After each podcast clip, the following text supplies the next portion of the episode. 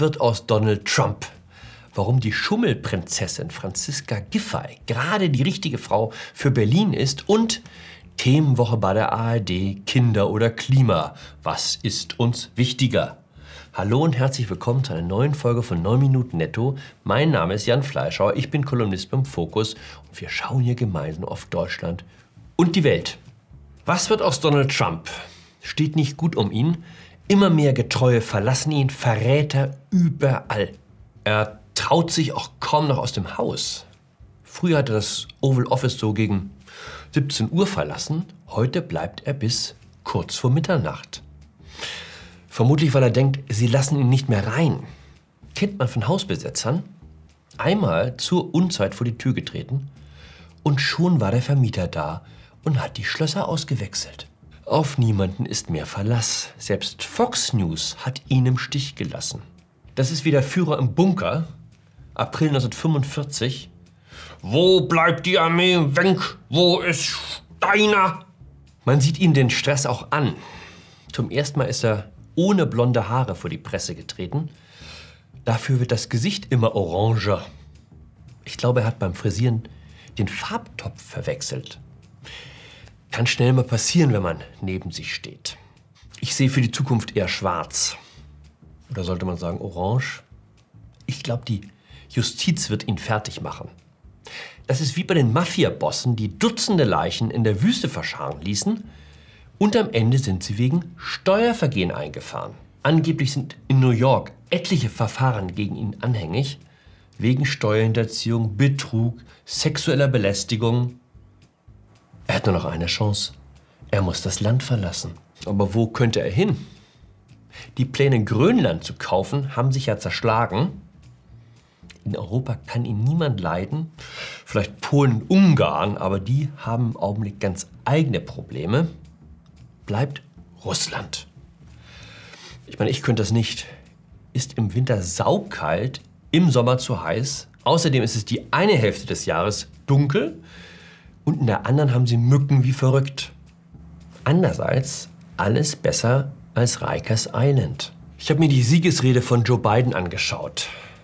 Ich muss gestehen, ich war fast wieder so weit, mir Trump zurückzuwünschen. Jetzt wird ganz viel versöhnt, geheilt, zusammengeführt. Ein Vorwurf kann man Trump nicht machen, dass er versucht hätte, die Leute einzuseifen. Er hat sich nie verstellt. Er hat auch nie so getan, als ob er ein besserer Mensch wäre, als er ist.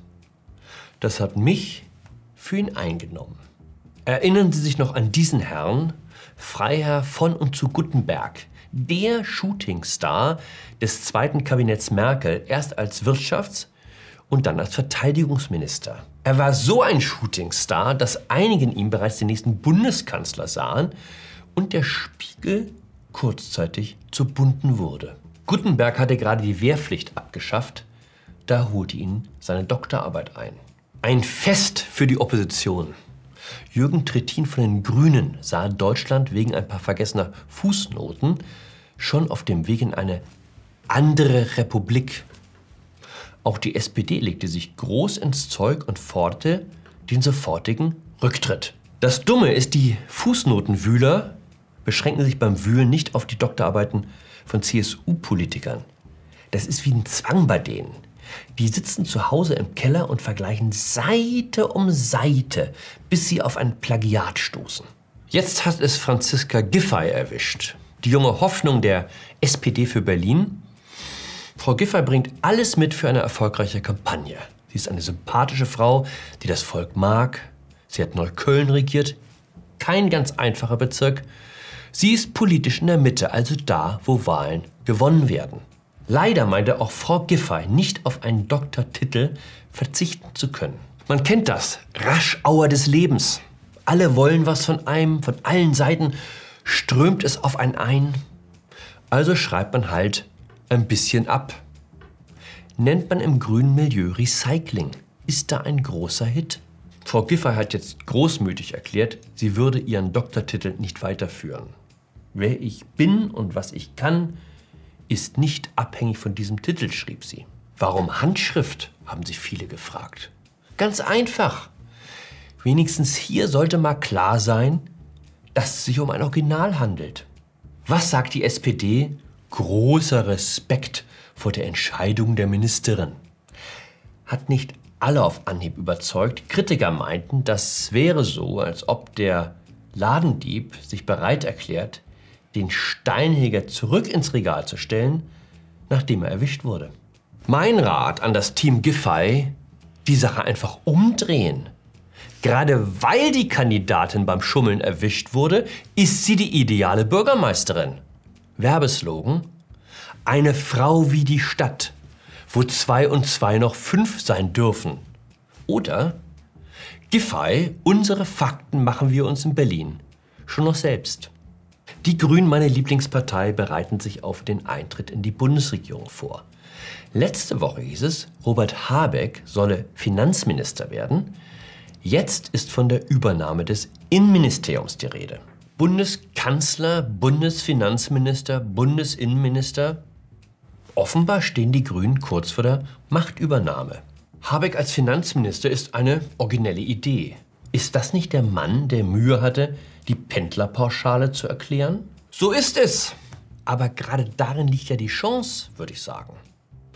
Einfach mal unbelastet ins offene Denken. Sich frei machen von herkömmlichen Vorstellungen.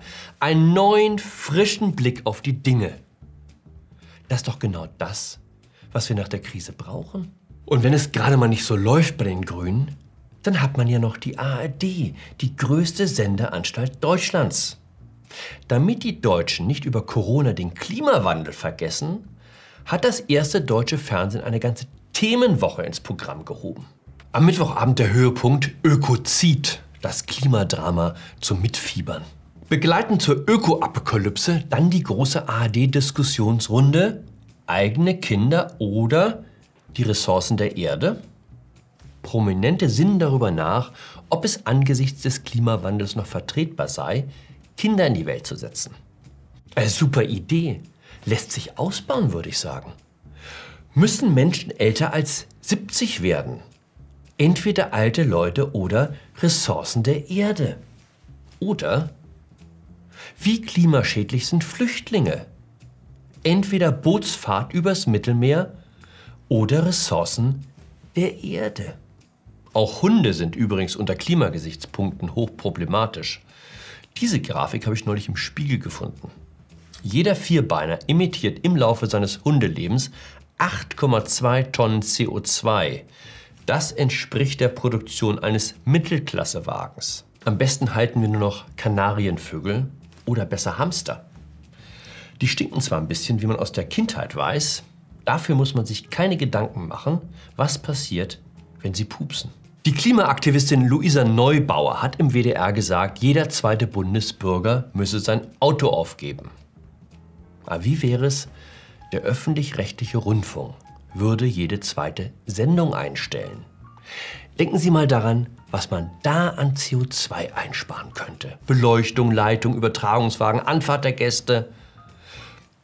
Wenn es um die Klimabilanz geht, da muss jeder Opfer bringen. In dem Sinne. Bleiben Sie ehrlich, bleiben Sie sauber, bleiben Sie mir gewogen. Ihr Jan Fleischhauer.